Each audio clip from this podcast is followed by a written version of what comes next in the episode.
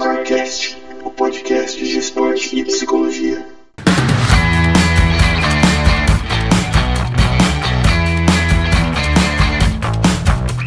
Começando mais um Núcleo Scorecast, diretamente do Cafofo do Núcleo Score em Ribeirão Preto, estado de São Paulo.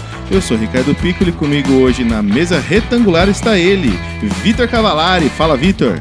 Salve, salve, galera. Tamo junto aí. Também comigo, Sheila Casagrande. Fala, Sheila. Fala galera, tudo bem com vocês? Estamos de volta! E hoje nós vamos falar sobre o Dia do Atleta Profissional. Roda a vinheta.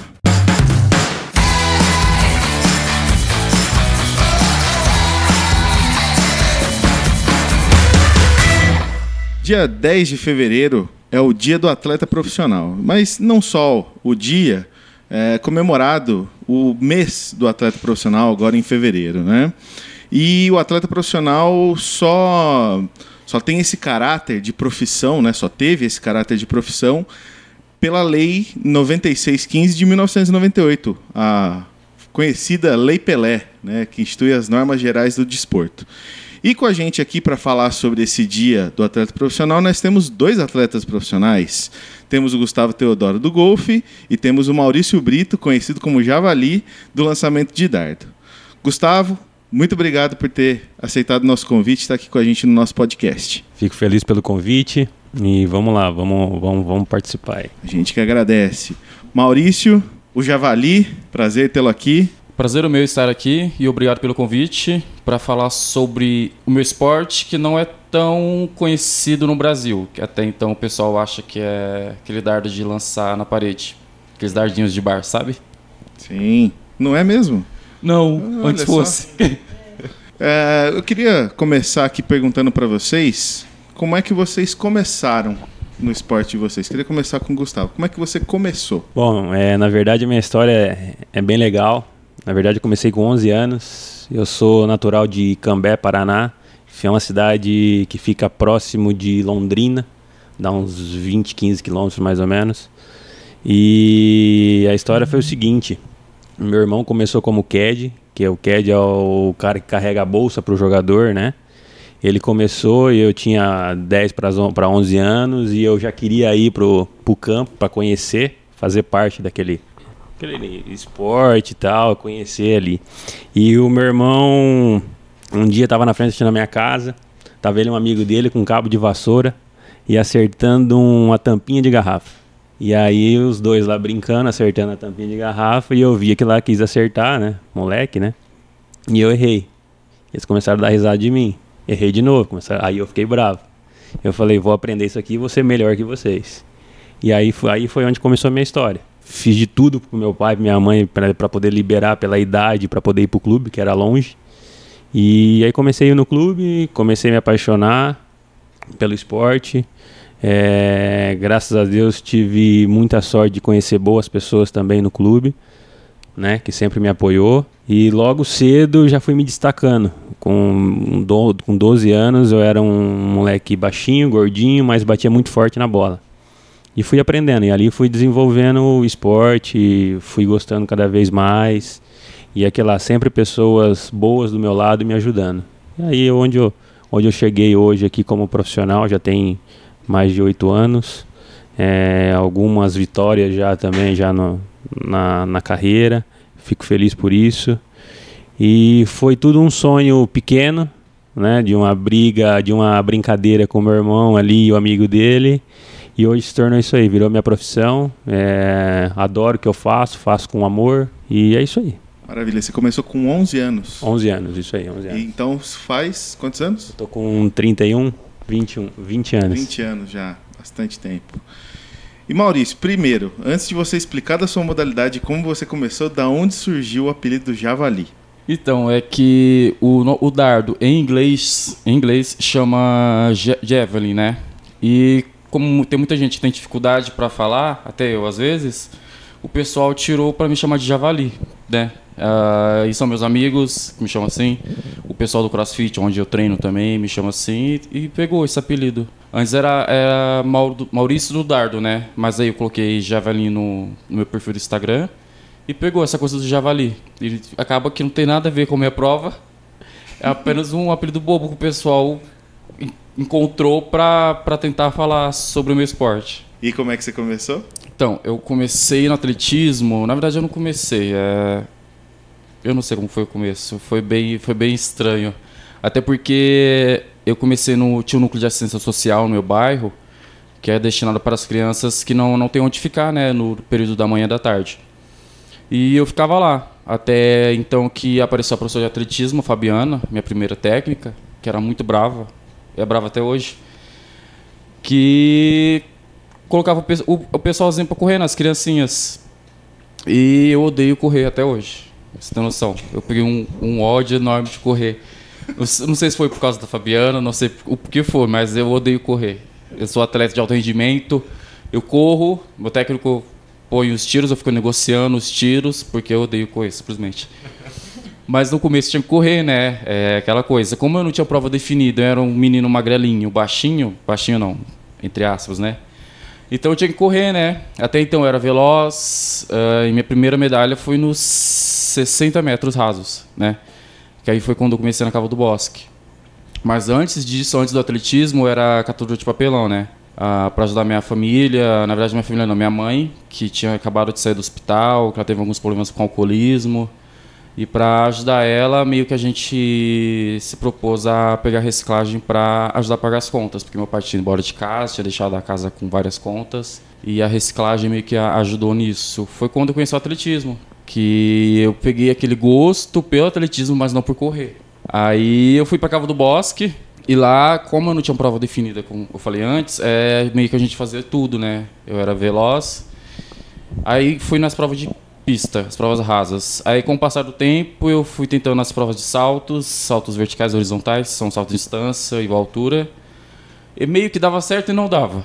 Aí foi passando o tempo, ficando mais velho. Meu técnico meio que inventou de colocar no decátulo, né?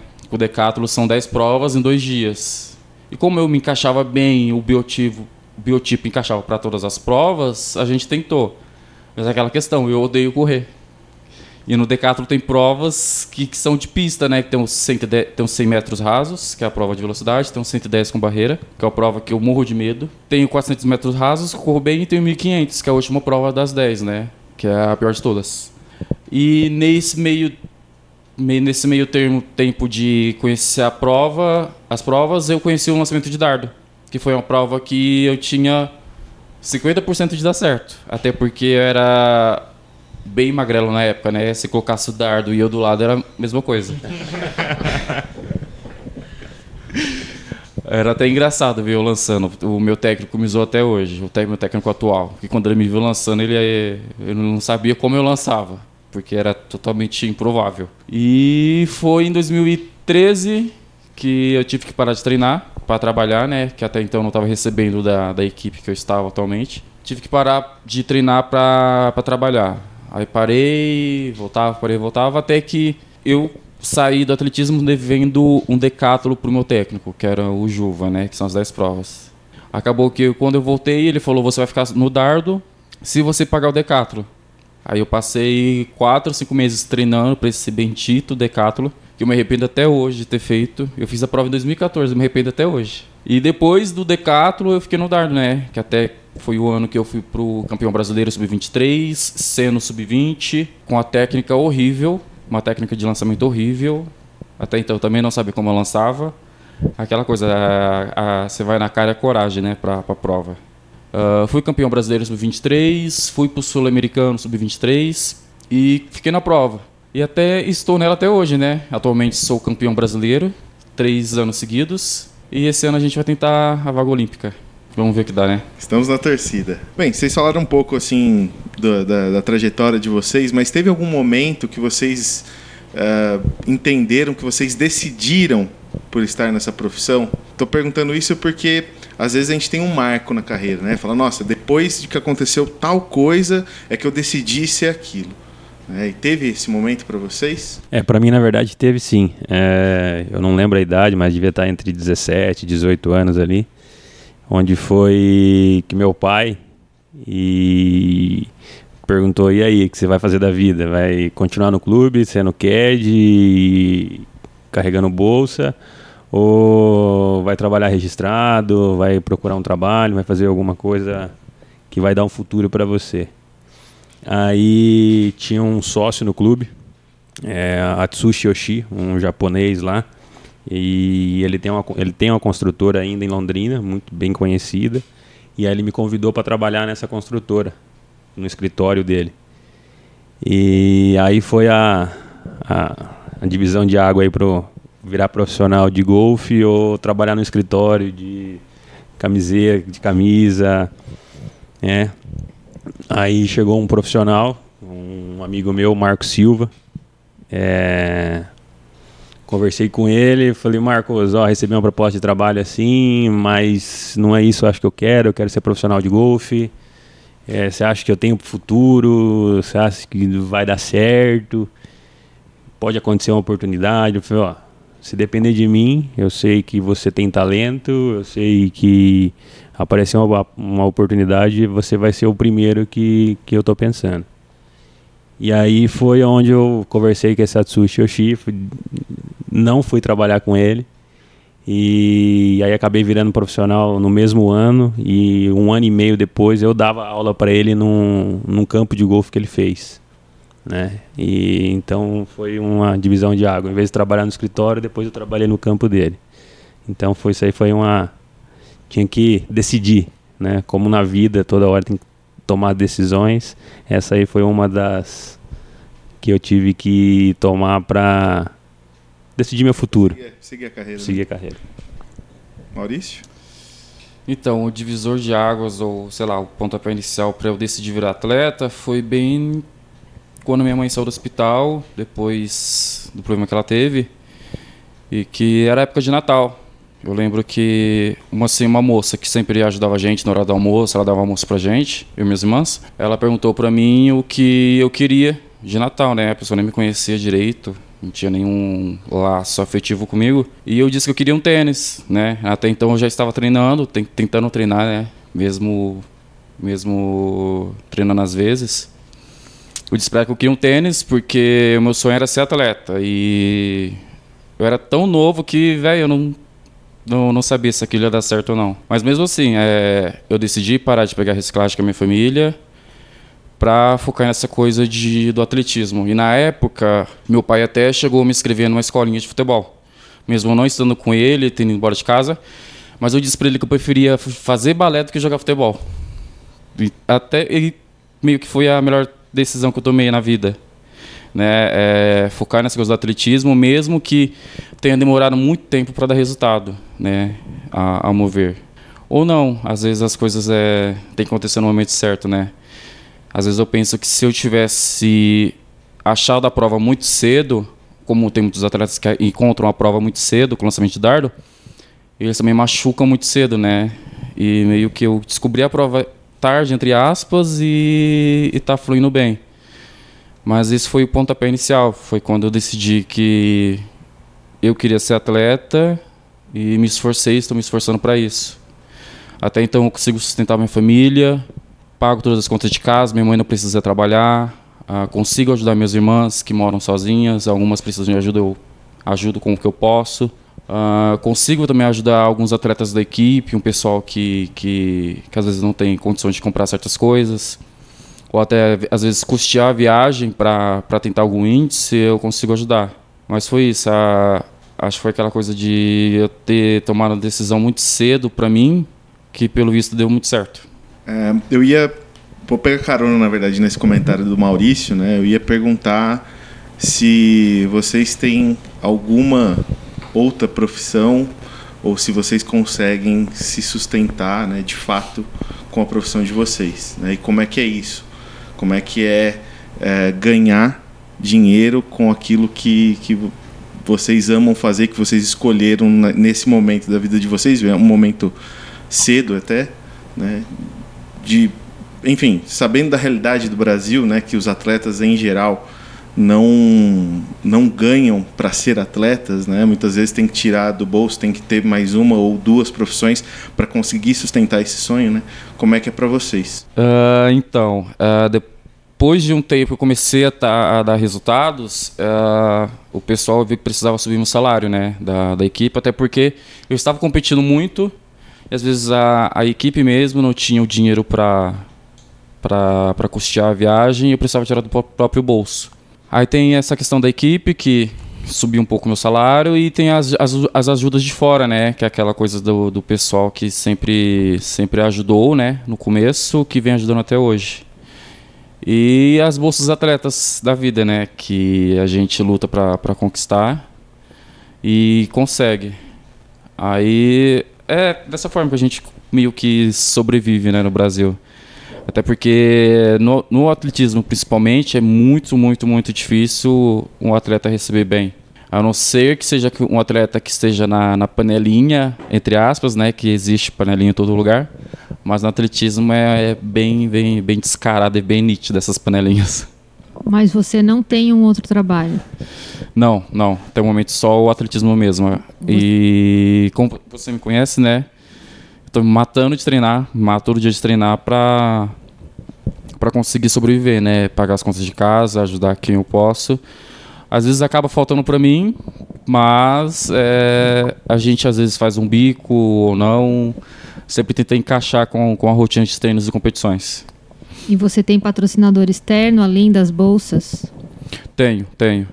Consegui um, mas dão aquelas coisas, né? Dá, dá uma ajudinha. Bom, vamos lá. Em relação ao golfe, então, é, eu trabalho sim, é, além de ser atleta e jogador de golfe, eu também dou aula de golfe. É, eu me formei em educação física, é, já tem alguns anos já. E quando eu virei profissional de golfe, na verdade o profissional de golfe já no Brasil, além de jogar, ele normalmente trabalha em um campo de golfe e aonde ele vai ministrar aula ou vai cuidar do campo e, e aí vai conciliar treino e treino com o trabalho ali do dia a dia, né? Então eu trabalho sim, mas é voltado para golfe, eu trabalho no campo de golfe, dou aula, gostaria de jogar mais, mas no Brasil também tem poucos torneios, né? Essa é uma dificuldade que a gente está brigando, ver se a gente consegue mais recurso, né, é, para conseguir fazer mais eventos com mais dinheiro, porque todo evento que a gente joga, cada torneio que a gente joga, tem uma bolsa de premiação. Normalmente hoje no Brasil uma bolsa boa de premiação, quer dizer, na verdade tem dois torneios que pagam muito bem no Brasil, que é em torno de 170 mil dólares. Mas o primeiro lugar leva em torno de 30 mil dólares, mas vem muito estrangeiro jogar. Mas os torneios do ranking nacional em torno de 20 a 40 mil dólares, ou 20 a 40 mil reais. Onde o primeiro lugar leva em, ter, em torno de 8 a 10, 12 mil reais. É difícil, porque a gente sabe como o golfe é, lá fora é muito bom. Um torneio hoje de, do PGA Tour, que é o melhor circuito do mundo, paga para o primeiro lugar em torno de 1 milhão a 1 milhão e 200 mil dólares para o primeiro lugar. E a bolsa de premiação em torno de 7 milhões. E tem evento toda semana. E no Brasil é muito pouco difundido, pouco divulgado e todo mundo acha que é um, um esporte de milionário. Na verdade, para o nível profissional não é. É, claro, é um, é um esporte de custo um pouco mais alto, mas para gente profissional é um custo caro. Né? Apesar que eu não pago para jogar num campo de golfe, qualquer lugar que eu vou jogar no mundo eu não preciso pagar mas tem custo de viagem, é um torneio, tipo, eu joguei o sul-americano ano passado, ano retrasado, é média de torneio é muito caro para jogar, então você tem que ter um patrocínio muito bom, é, e aí você tem que trabalhar, não tem como. Mas agora tu tá como tenente aí da marinha, como é que é essa história aí? Ah, é verdade. É... Eu estava jogando Sul-Americana ano passado, que é o PGA Latinoamérica que é um circuito de acesso para chegar nesses torneios maiores, que é o circuito americano. E eu acabei jogando bem alguns torneios, acabei me pontuando em alguns torneios. E aí recebi o convite pela, pela Marinha, na verdade, para virar terceiro sargento da Marinha, para representar o Brasil nos Jogos Militares Mundiais, que foi ano passado na China, em Wuhan. Né? E foi, um, foi a equipe foi formada de seis jogadores Eles pegaram os melhores jogadores do Brasil, que estava ranqueado, e a gente foi para a China no passado e conseguimos ganhar a medalha de ouro por equipe. E mais um brasileiro lá, que é o Rodrigo Lee, que ele é um cara que está no circuito abaixo do PGA Tour, que é um circuito muito bom também. E ele ganhou o individual. Então a nossa equipe foi muito bem lá na, na China, representamos bem, trouxemos todas as medalhas possíveis, no masculino e feminino também no golfe.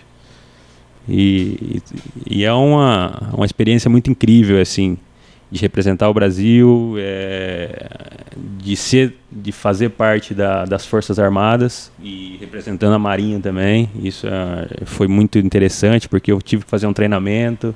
Realmente é um terceiro sargento, né, da ativa, né. Então eu fui para fui o Rio de Janeiro, fiz o treinamento no Cefam, que é o Centro de Treinamento de Educação Física da Marinha. Fiquei lá uma semana, um pouquinho mais, e é uma experiência incrível. É, fico muito feliz da onde eu comecei e até onde eu estou conseguindo chegar e eu sei que eu posso ir mais. Para quem está ouvindo a gente, deve achar desproporcional, né? A gente está falando de uma competição e aí o Gustavo vem e fala de premiação de tantos mil dólares. Mas acho que vocês podiam falar um pouquinho para para eles se situarem ou até entender um pouquinho melhor, como é que vocês conseguem, né, dentro de cada modalidade, manter tudo isso com esses materiais? Porque, na verdade, essa premiação, e você deu uma pincelada, assim, que tem o custo das viagens, mas tem todos os materiais, tem inscrição, que também é dólar, tem o CAD, que também é pago. Então, na hora que você coloca tudo isso na ponta do lápis, né, é, que é tudo muito caro, e parece algo astronômico, do tipo, nossa, uma premiação dessa é sensacional, mas o que, que sobra dessa premiação? Né? Porque assim tem todo um, um, um, por trás disso, né? Um custo. O que, o que sobra líquido disso é muito pouco, né? É, e tanto acho que na sua profissão como na, na, na, do Maurício, que a premiação não é tão grande, mas tem um custo muito grande para poder competir e para se manter treinando. Tanto que assim, o Mal tem vários parceiros, por isso que eu perguntei dos, é, dos contratos externos, além da bolsa, porque a gente sabe da dificuldade que é e que se não tiver parceiro, não consegue manter treinando. Porque você não consegue trabalhar, porque a carga horária de treino é muito pesada, mas que necessita dessa, dessa ajuda desses parceiros multiprofissionais e até de, de complementares de nutricionais e tudo mais, né? Fala, conta um pouquinho para o pessoal isso. Então, a questão da, da, das parcerias externas, uh, eu conseguia com os, com os resultados né, que atualmente eu tenho. Eu conseguia a nutricionista, que foi ponto-chave de muitas conquistas minhas, né? Uh, nutricionista, eu tenho parceria. O fisioterapeuta, eu tenho parceria, que ele é até amigo meu, né? Ele foi fisioterapeuta da seleção brasileira, brasileira de atletismo por vários anos. Atualmente ele mora em Ribeirão. Uh, que mais? Meu professor de Pilates, também é parceria, que eu consegui por meio da nutricionista, que é amiga da professora de Pilates. Uh, suplementação, eu também consegui uh, parceria com a, com a marca de Ribeirão. E o CrossFit também, que é o CrossFit onde eu faço meus treinos atuais de segunda, quarta e sexta, que eu também consegui parceria, né? Porque se fosse eu pagar um CrossFit para treinar, ficaria muito, muito, muito caro. Eu, eu até pagaria, mas acaba que fica é um gasto que eu não precisaria ter, né? Mas que caso fosse competir alguma vez, é, é um dinheiro que faria falta, né? Até então, como eu disse, um pouco antes, algumas competições a equipe não, não, não, não, não banca, né? Eu tenho que tirar do bolso para ir. Uh, e acaba que essas competições que eu tenho que tirar do bolso para ir, muitas vezes eu consigo a ajuda do pessoal do, do cross, de alguns alunos, né, que tem empresa, ou do dono cross mesmo, ou de amigos, parentes. O meu fisioterapeuta, o Luiz, algumas competições que eu fui ano passado, ele ajudou em algumas para eu ir, né, que até então eu não tinha dinheiro, principalmente no começo de temporada, né que a equipe não, não está pagando, aí fica difícil competir né, com esse tipo de temporada. E você começou a ficar assim, de, saiu da vara para esse corpo de atleta depois que você começou no crossfit? Na verdade, não, né? Todo mundo pensa isso. Mas não, é porque o meu treino é bem, é bem direcionado, né, pra, pra minha prova. Ah, eu uso box de crossfit, mas o meu treino é 80% diferente do do crossfit, né? Porque o crossfit tem os, tem os odds, tem os. Tem toda aquela coisa de aprender os movimentos, mas a minha prova é bem mais específica, né? Até porque a parte de, de LPO. Que é o que, que é levantamento- LPO? levantamento olímpico que tem que tem o Fernando Reis que o pessoal conhece aquele cara grandão que pega os pesos meu, meu, meu treino é voltado para isso né para parte de potência e força eu não pego tanto peso quanto o Fernando mas eu pego um pouquinho pouquinho metade É pouquinho. mas o meu treino é mais direcionado né para para minha prova porque até então eu preciso de força né na pré, na preparação para depois transferir para potência Aí meio que, que se for para a parte do crossfit não, não vai funcionar para mim, né? Porque o crossfit trabalha muito cardio, trabalha muita ginástica e tal. Aí não ia funcionar para mim. Mas esse corpo, depois que eu voltei pro, pro atletismo, quando eu comecei com a nutricionista, eu tinha 86 quilos. Hoje eu tô com 98. Deu uma diferença muito grande, né? Até nos resultados, né? Não só, de, só, não só o peso corporal, mas os resultados subiram muito. Graças a essa parceria. Para quem conhece um pouquinho da história dele e viu ele no começo da carreira, antes da nutricionista e antes dos treinos e agora é outra pessoa. Não, realmente é outra pessoa mesmo. Até eu fui surpresa. Quando eu vejo as fotos, eu pego lá um tempo atrás. é, mudou muito, muito, muito, muito tudo. Tá muito diferente. Olá pessoal, aqui quem fala é Manuela Fioc, psicóloga do esporte, diretamente de São Carlos, interior de São Paulo. Tô passando aqui para convidar vocês a participarem do grupo de estudos em psicologia do esporte, que é fruto de uma parceria minha com o Núcleo Score. O grupo será presencial aqui mesmo em São Carlos e o primeiro encontro já está marcado para março. Então, se você é estudante, recém-formado, profissional de psicologia, educação física ou áreas afins e tiver interesse de participar, é só entrar em contato com o pessoal do núcleo ou comigo também, que enviamos mais informações. Obrigada, pessoal do núcleo, pelo espaço aqui no podcast e pela parceria de vocês. Com certeza vai ser muito proveitoso e muito bacana ter mais esse meio para discussão e fortalecimento da área. Vamos juntos! O bom é que tava tudo ali, né? Só precisava do, do, do direcionamento certo, né? O, a, o talento e a, e a predisposição ali estavam todas ali, né? E Só precisava de um empurrãozinho aí maior. Sim, sim. É, só precisava desse empurrão mesmo. Um grande empurrão. Eu até agradeço a, a, a Isa, Isabela Mastelaro, se ela ouvir, né? Ah, agradeço muito pela essa ajuda que, que foi extremamente necessária e que vem ajudando até hoje. É, a, gente, a gente precisa pensar que, que, ele, que o Maurício buscou essas parcerias né, de uma maneira muito indo atrás, né? E aí, de repente, o amigo do fisioterapeuta, que é amigo do dono do Pilates, não sei, você vai encontrando uma rede, né? E tendo uma rede de suporte ali para para algum para suprir alguma coisa que no mundo ideal deveria ser suprido pelo próprio clube, pela própria equipe, pelo próprio sistema que você está inserido, né? E no final das contas, é, além da carga de treino, a responsabilidade de, de, de pô, ter que ter resultado para conseguir manter uma bolsa, por exemplo. Além de tudo isso, o atleta também tem que se preocupar em ir atrás das parcerias, em tentar correr atrás de coisas é, para conseguir né, um, um suporte que, assim, se a gente pensar no, no que hoje é o desempenho esportivo, né, como é que a gente pensa hoje o desempenho esportivo sem, sem um fisioterapeuta, sem um nutricionista, sem, sem psicologia, sem né, de várias, diversas áreas aí de, de, de, de apoio, de suporte, né? Isso é, isso é muito é muito real, né? Isso é muito real. A gente tem um ideal que é, que tá, que tá longe, que, é, que, é, que às vezes é o que as pessoas acham que acontece, né? Mas o real, de fato, é isso que está trazendo, né? Essa, essa dificuldade de, de, de ter um- uma rede que, que deveria ser disponível para você, né? E que hoje você tem que correr atrás pra caramba para conseguir é, obter resultados, enfim. E hoje, né?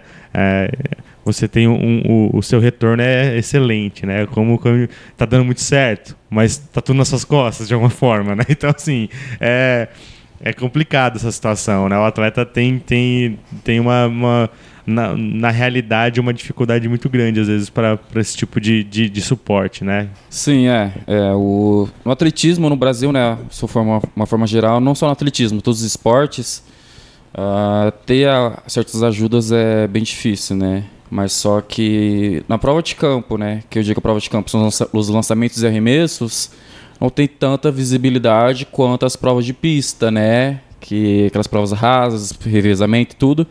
Que no Brasil é, é, é nítido as panelinhas para prova de pista, né? Tem vários campings o ano inteiro para prova de pista, para revezamento, mas para lançamento e arremesso não tem camping. Uh, acaba que se o atleta quiser fazer um camping, ele tem que tirar do próprio bolso para ir para fora do país para fazer um camping. E acaba que quando tem um camping dentro do Brasil, uh, não é aquelas coisas, né? É uma coisa bem, bem, bem mal feita que o pessoal faz simplesmente só para tentar se mostrar. E acaba que, que, sei lá, é meio que vergonhoso pro, pro esporte brasileiro isso, até porque na prova de, nas provas de campo o Brasil tem se destacado bem. Que é a questão do Darlan Romani, ficou quarto lugar no, no Mundial ano passado. Atualmente ele é campeão mundial do Exército também. Campeão pan-americano também, né? Também, pan-americano, recorde brasileiro, recorde sul-americano. É tudo dele. É um cara que, que, igual ele falou, vai atrás de tudo, né? Ele, por estar lá no, no topo no topo do, do, do ranking mundial, ele tenta ajudar os atletas que, que estão começando que mesmo que seja o atleta que vai competir com ele, é o cara que, que procura ajudar, né? Mas na prova de campo foi o que eu disse, é, no Brasil tá, é bem difícil. Uh, somente para equipe pequena, né? Que às vezes não tem um técnico tão bom, que tem atletas muito bons, muito bons mesmo, que acaba parando de treinar porque não tem material para treinar, material para prova de campo é caro, é, em tese é muito caro.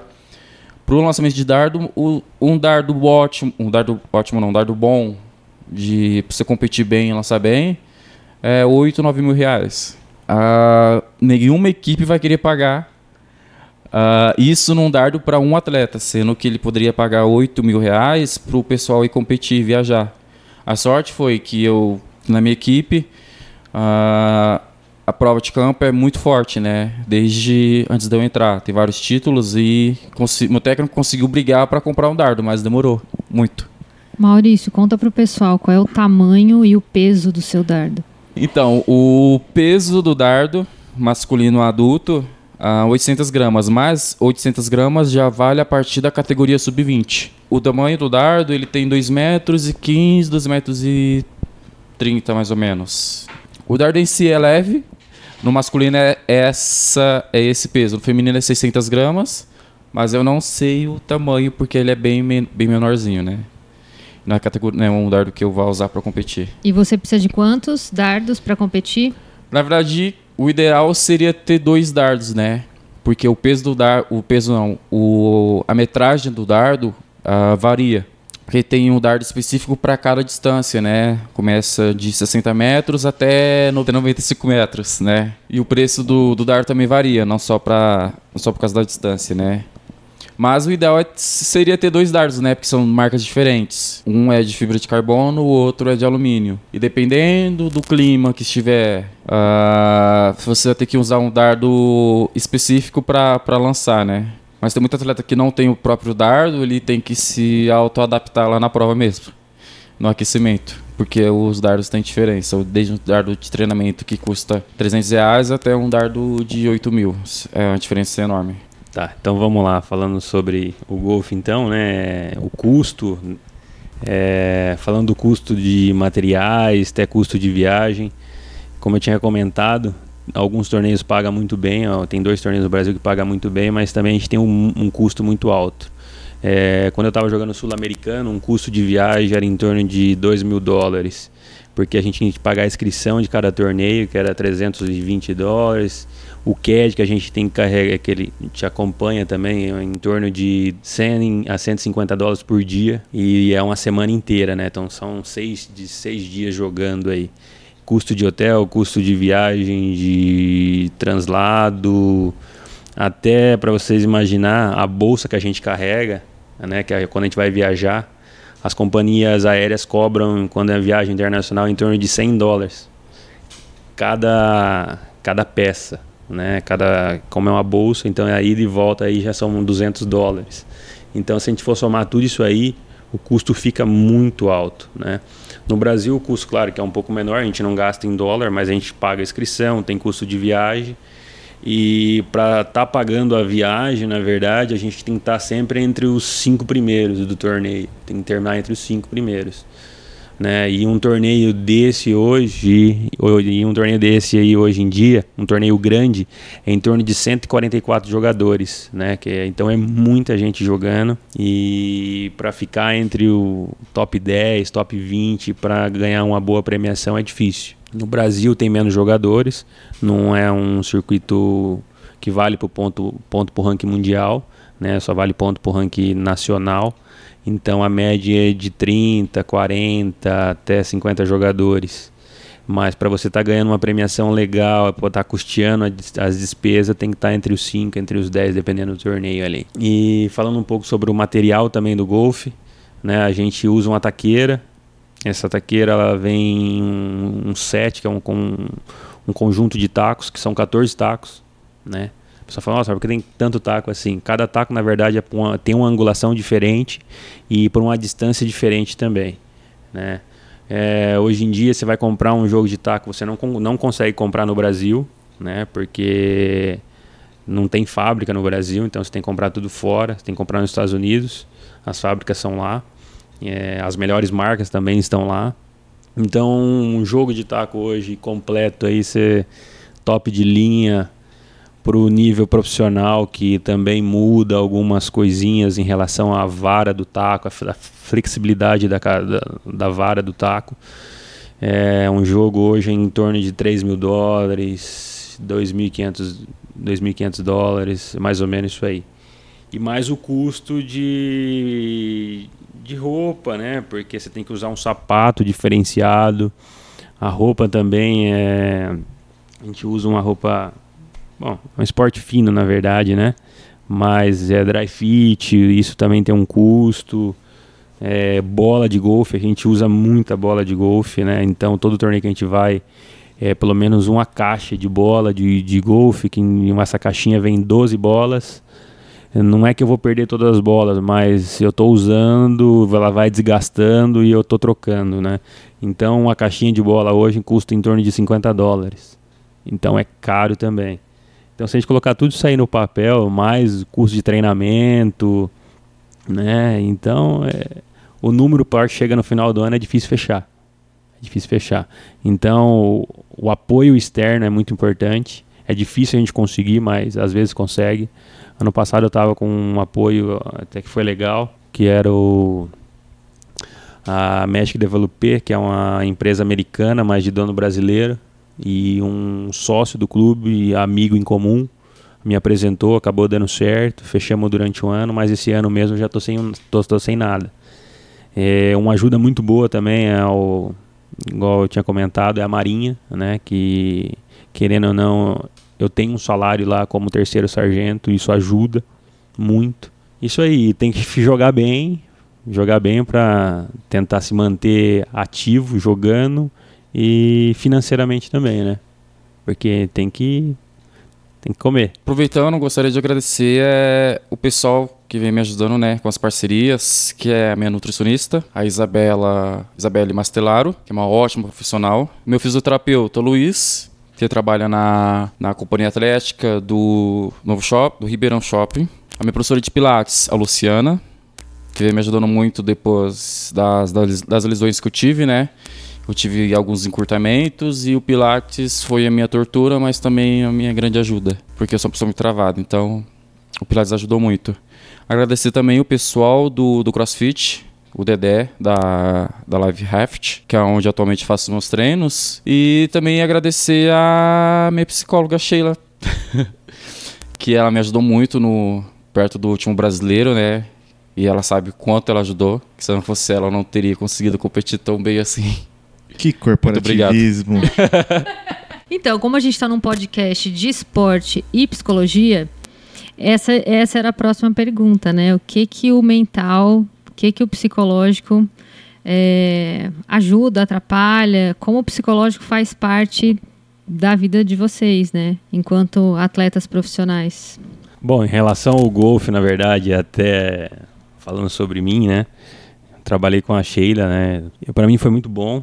Eu gostei muito. É, provavelmente que o golfe é, é um jogo que a gente demora quatro horas e meia jogando. A gente tem muito tempo para pensar, para dar uma atacada e colocar aquelas pensamentos ruins, pensamentos de indecisão, colocar no lugar certo no momento certo. Eu acho que é sim, um, é muito importante, né? Não só a psicologia, mas como tudo, é, a, a parte física também e treinamento.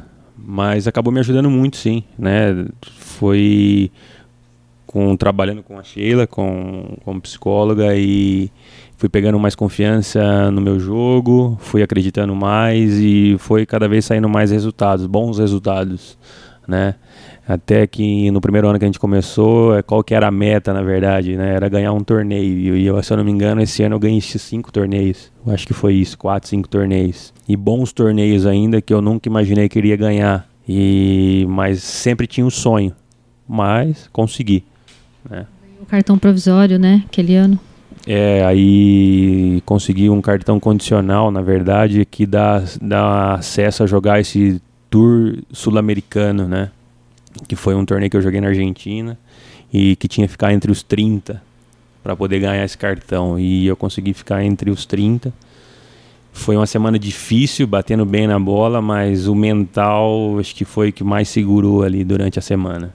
Então, é a parte psicológica no esporte principalmente na minha prova, uh, muitas vezes atrapalha muito. A cabeça atrapalha muito. É, tem dias que você sai super bem de casa, você acorda por disposto para treinar, come certinho, faz tudo certinho, aquece certinho, faz todas as, as etapas do treino certinho. Chega na hora de lançar, simplesmente não vai. E eu sou o tipo de pessoa que me estressa muito fácil comigo mesmo. Uh, aí acaba que eu me estresso, não consigo lançar, e acabo fudendo o treino inteiro. Acaba que eu vou embora irritado, acabo que perco praticamente um dia de treino, né? Porque a parte específica que vai contar muito no meu treino, mesmo que o treino dure quatro horas, é a parte de lançamento, a parte que, que eu realmente tenho que fazer é, durante a competição. Mas depois que eu comecei o acompanhamento uh, psicológico, uh, melhorou muita coisa, muita coisa mesmo. Uh, aprendi a ter mais paciência comigo mesmo aprendi a, a visualizar bem mais o que eu deveria fazer, porque saber fazer eu sei, né? Aquela questão é que você tem que concentrar, visualizar etapa por etapa do que você tem que fazer para dar certo, né? Porque o lançamento de dardos são etapas. São etapas, são várias etapas que se você errar uma delas, acabou o lançamento inteiro. Fora que você pode machucar, uh, dependendo do movimento errado que você faça, dói. E é muito. Dói muito, muito, muito mesmo. E a parte psicológica ajudou muito, muito, muito mesmo no meu brasileiro, né? Até porque então não estava psicologicamente bem. E também a questão dos assuntos externos, né? Que influenciam muito. A não ser só a parte, parte pessoal, né? Mas vem que com os assuntos externos influenciam muito no, na, na minha prova, instrumente em mim, né? Porque eu sou uma pessoa que deixa muito afetar por coisas externas. Isso acaba complicando muito a minha vida e minha cabeça. Somente pro, pro esporte, que eu preciso tanto da cabeça. Que ela esteja boa para eu conseguir lançar bem. Que nada adianta o corpo estar bem, você está totalmente treinado e saber o que você tem que fazer, mas a cabeça não está boa, você não vai conseguir desempenhar 100% do que você tem que fazer. E perto do meu brasileiro foi, foi bem difícil, né? Igual eu falei anteriormente eu tive que ir para para Belo Horizonte treinar, né? Fiquei uma semana lá, treinando praticamente sozinho, né? Porque meu técnico não podia ir, porque ele tem um, um grupo de atletas, e eu fui para lá. Isso foi que fudeu muito, muito, muito minha cabeça. porque lá eu não estava conseguindo lançar. E eu saí, eu saí da cidade onde eu estava treinando, eu estava conseguindo lançar perfeitamente. Chegou lá, eu não estava conseguindo lançar. Aí chegou o dia de eu viajar pro brasileiro. E o meu, meu o brasileiro ia ser cinco dias. É, cinco dias. Tinha cinco dias pro brasileiro. E no último dia que eu treinei, eu não consegui lançar. Eu mandei mensagem pro meu técnico que eu ia de. Eu ia de BH para Campinas, depois de, de Campinas para Bragança Paulista. Eu mandei mensagem pra ele, e falei que eu não ia pro brasileiro. Eu falei, ó, eu não vou pro brasileiro, porque se for, porque se for pra passar vergonha, eu não vou, né? Eu não vou. Rolou um atendimento online. Sim, rolou. Foi pior que rolou, rolou mesmo. Eu, eu tava uma frustração tão grande, tão, tão, estava tão irritado comigo mesmo que eu não sabia o que eu ia fazer. O que eu fiz foi arrumar minhas coisas e ir, né? Mas eu antes eu conversei com, com, a, com a psicóloga, a gente conversou e tal, conversei com o meu técnico, ele me acalmou, como sempre ele me acalma, ele já me conhece, né? Faz quase quatro anos que a gente trabalha junto e ele me conhece. Só de olhar pra minha cara ele sabe que eu não estou bem. E eu fui pro brasileiro. Eu coloquei na minha cabeça. Eu falei, ou é primeiro ou é quarto lugar. A segundo e terceiro eu não quero. E chegou lá, eu, ah, dias antes da prova eu treinei, morrendo de dor na lombar, que minha lombar estava travada, não estava conseguindo lançar direito ainda. E para ajudar no dia da minha prova, minha prova era de manhã, de manhã não, à tarde, duas horas da tarde, melhor horário que eu que eu acho que é para lançar, né? Que é o horário que eu amo lançar. Mesmo que o sol esteja estralando lá em cima, é o horário que eu gosto de lançar. Nesse dia estava chovendo. Amanheceu chovendo e eu estava no quarto com mais quatro atletas que iam competir comigo, rivais, né? E o pessoal preocupado com a chuva, eu simplesmente estava tranquilo. Eu não sabia se eu ia lançar ou não, mas eu estava tranquilo, até porque eu treinei muito na chuva. E antes, né, um dia antes, eu cheguei a conversar com a minha psicóloga, ela me acalmou muito, muito, muito mesmo. E o meu técnico também. Um dia até antes da prova a gente foi no shopping, eu tomei um copo de chopp, que não é muito recomendado, né? Mas tudo bem, eu tomei um copo de chopp, fui pro quarto, tomei banho, dormi, tudo. Aí fiz todo o ritual que eu faço sempre, né, para antes de competir. Eu ouço música, arrumo minhas coisas, preparo a bolsa para competir. Coloquei roupa extra na bolsa, coloquei uma toalha, até porque estava chovendo, não tinha guarda-chuva. E fui pra prova na chuva, né? Aquecer super bem na chuva, o, o mundo caindo, de tanta chuva que estava. O pessoal preocupado e eu tranquilo, aqueci bem, muito bem. E foi. A prova foi indo, fluindo muito bem, fluindo bem demais. Até que no- em um dos lançamentos eu fiz o que a minha psicóloga sempre fala. Eu visualizo o que você tem que fazer na sua cabeça. E eu acho que, não sei se foi por coisa da minha cabeça ou se foi realmente isso. Eu entrei para a marca, visualizei tudo que tinha que fazer e comecei a correr, fui, fiz cada etapa por etapa e praticamente eu acho que foi tudo em slow motion, porque eu consegui visualizar cada etapa que eu tinha que fazer e consegui executar perfeitamente o lançamento e deu muito certo isso. Se não fosse pela chuva, claro, teria saído uma distância maior, né? Até porque a chuva atrapalha muito na minha prova. Mas fora isso, foi uma prova maravilhosa. Foi uma das melhores provas da minha vida, sério. Que eu estava relaxado, eu estava tranquilo, eu sabia o que era pra fazer e foi isso.